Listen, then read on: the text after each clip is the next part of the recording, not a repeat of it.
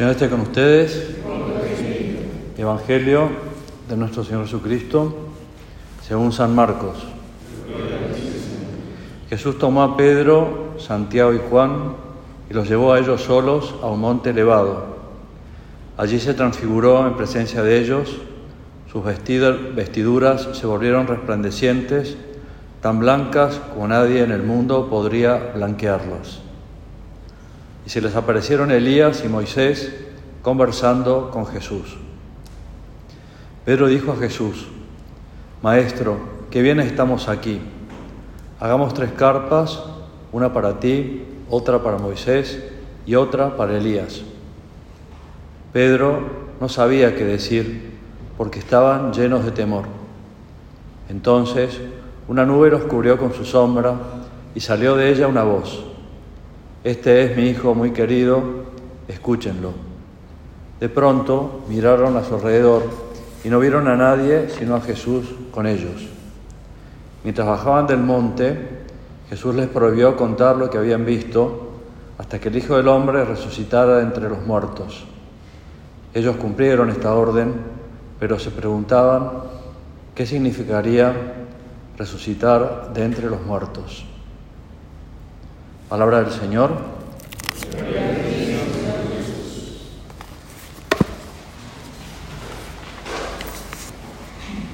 Queridas hermanas y hermanos, estamos celebrando la fiesta de la transfiguración del Señor. Es bastante poco corriente que el domingo ceda el lugar a una fiesta de cualquier fiesta litúrgica, si, toca un domingo, o se celebra antes o después, o no. Pero en este caso se, está previsto que cuando caiga en domingo se celebre ese, la, fiesta, la transfiguración, que es una fiesta que gracias a Juan Pablo II la contemplamos en el cuarto misterio de luz, cuando rezamos el rosario o cuando meditamos el rosario por nuestra cuenta, los misterios del rosario. San Juan Pablo II comprendió que había algunos momentos de la vida de Jesús, de la Virgen, que valía la pena subrayar. Y entonces uno de los que eligió fue este precisamente, su transfiguración. Porque en la transfiguración de Jesús, que fue más o menos, según cuenta la tradición, una semana antes de la pasión, quiso mostrar, mostrarse Jesús, Dios Padre lo quiso, quiso volvernos, volver a recordarnos esto, y el Espíritu Santo estaba ahí también. Entonces, diciendo, estos años que han disfrutado de Jesús, estos tres años de vida pública, donde le han escuchado, donde les ha abierto las inteligencias, les ha encendido los corazones, lo han visto hacer milagros, lo han visto ser uno más, porque Jesús tampoco eh, estaba con un cartel diciendo yo soy el Hijo de Dios, escúchenme, yo soy el Hijo de Dios, háganme caso, yo soy... No, Jesús estaba con todos, como siguió también después de la resurrección. Un día estaban pescando, de golpe ven a alguien en la playa después de la resurrección, y era Jesús que estaba en la playa preparándoles un asadito, me imagino que sería de pescado, ¿no? pero bueno, como diciendo, yo soy uno más, soy uno más, pero no es, es uno más con mayúscula. ¿no? Se quiso transfigurar. Acabamos de escuchar, eh, por un lado, el relato de San Pedro en, una de sus cartas, cuando San Pedro les dice eh, cómo fue, ¿no? Que es muy parecido a lo que cuentan, lógicamente, los evangelistas. San Pedro, eh, después de relatar, dice, así hemos visto confirmada la palabra de los profetas y ustedes hacen bien en prestar atención a ella. Uno dice, bueno, esto lo dijo San Pedro hace 21 siglos, ya pasó de moda. Y no, la palabra de Dios es para todos los tiempos, para todos los lugares, para todos los hombres, y nunca pasa nunca. Y siempre vamos a, en la medida que uno quiera aplicarla a su propia vida, en la medida que uno quiera darla a conocer, siempre va a encontrar matices nuevos. Y un matiz es que el Señor quiere transfigurarse y que le veamos o le vean como lo veremos por su infinita misericordia en el cielo y después en la parucía al final de los tiempos, es para que nos demos cuenta qué es lo verdaderamente importante en esta vida. Contemplar a Dios, en este caso a Jesús, hablar con Jesús, tener vida contemplativa, desde que nos levantamos hasta que nos acostamos, sabernos mirados por Dios y, intentar mirar a Dios también, ¿no? O sea, las dos cosas. Pero ante todo es, yo me sé mirado por Dios. En todo momento y en todo lugar, haga lo que haga, Dios está conmigo. Es fácil sabernos mirados por Dios cuando las cosas van bien y estamos en momentos de felicidad, eh, éxitos, eh, no hay ningún problema. No es tan fácil ver a Dios cuando el Señor nos hace participar de la cruz. Acabamos de empezar la Santa Misa y lo primero que hicimos fue santiguarnos. Nos santiguamos con la cruz. En mi casa, comentaba uno de ustedes, vivimos con el padre Fernando Mañé, que fue uno de los que comenzó el Opus Dei en Paraguay en el año 62. Tiene 92 años está desde hace varios años con Alzheimer, pero realmente nosotros prescindimos de su enfermedad y le damos un lugar como si estuviera bien, pero sabemos que está enfermo y que es muy difícil, nos comunicamos con él por señas, él se comunica con nosotros por señas, golpeando para que nos demos cuenta que él no está de acuerdo, no está contento. Y muchas veces, cuando bendecimos la mesa, al mediodía o la noche, se santigua.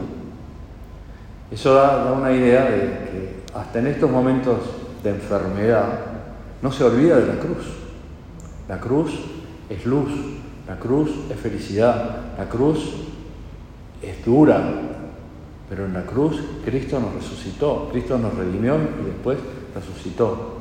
Por eso también sabernos mirados por Dios en los momentos difíciles es una cosa muy buena, porque no es que Dios se olvidó de mí, que Dios ya no me hace caso, que Dios ya no me quiere, también algunos piensan, no, Dios ya no me quiere, entonces me manda este castigo.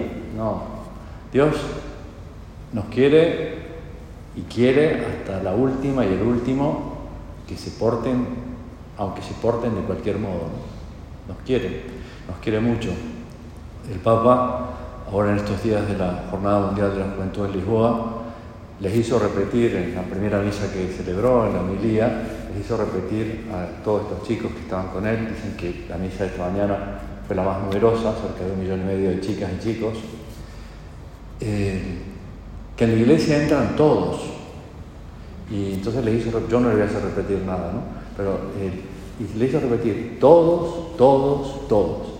Y entonces repiten todos y hace una pedagogía que hacía allá en Buenos Aires.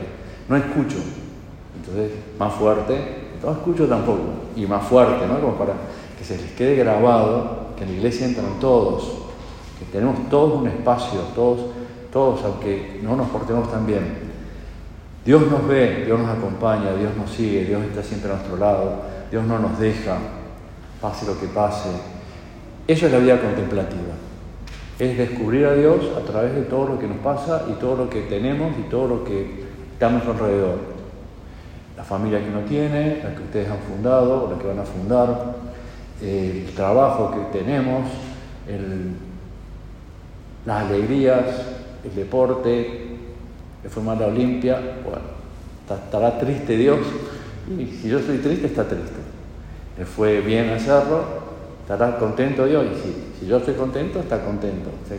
a Dios le interesa todo, porque nos quiere, porque somos sus hijos, entonces, ¿qué le dice, qué nos dice Dios Padre cuando en la transfiguración? Este es mi hijo muy amado, háganle caso. Y el Papa en la homilía de esta mañana, con la diferencia horaria es fácil tener la homilía, se las recomiendo, dice, escúchenle a Dios, hagan ese esfuerzo de hablar con Él, aunque a veces nos parece que no me escucha, se olvidó de mí, pero hay que dar un tiempo, ¿no? Porque a veces podemos estar más pendientes de la salud, del trabajo, de la falta de tiempo, de la falta de trabajo, de la plata, de no tener plata, de los problemas. Y de Dios, vayamos a la oración, hablemos con Él. Eso es la vida contemplativa. Estar constantemente dándonos cuenta que Dios nos está mirando. Ahora nos está mirando. No está sacramentalmente, pero en el altar está, cuando dos o tres estamos reunidos en su nombre también está, siempre está con nosotros, siempre. No podemos dudar de eso. hace dos días estábamos eh, cenando con una familia que van a cumplir 20 años de casados, son muy jóvenes, tienen cada uno de ellos 42 años, se casaron muy jóvenes, y ella nos decía, yo no puedo dudar de Dios, porque aunque he pasado momentos muy difíciles, en menos de siete años se le murió el papá, la mamá y un hermano. Pero yo no puedo dudar de que Dios existe, que Dios está también estuvo al lado mío en esos momentos complicados. Se quedó con un hermano nada más. Porque me, me lo demuestra a cada rato, está conmigo. Y ese Dios que está conmigo es lo que nos tiene que dar fuerza para luchar, para agradecer, para pedir perdón, Qué bueno que hoy le pidamos, les voy a leer, por eso me traje un pedacito de, de la homilía de esta mañana del Papa, con esto vamos a ir cerrando. Comentó estas palabras que acabamos de escuchar. Señor, qué bien estamos aquí. Y realmente qué bien estamos aquí, ¿no? Estas palabras le dijo el apóstol Pedro a Jesús en el monte de la transfiguración.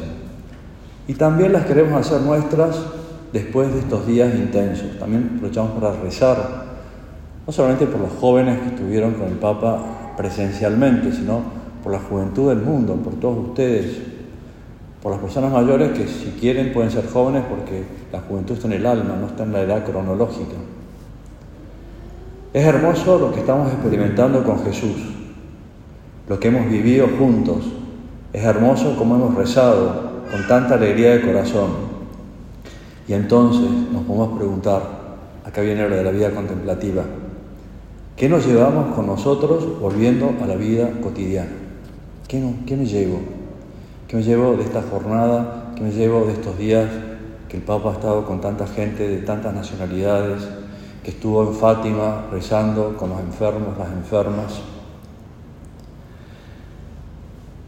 Termina el Papa esta homilía y también terminamos nosotros la nuestra con estas palabras que pienso que nos pueden ayudar a cerrar este breve comentario del Evangelio.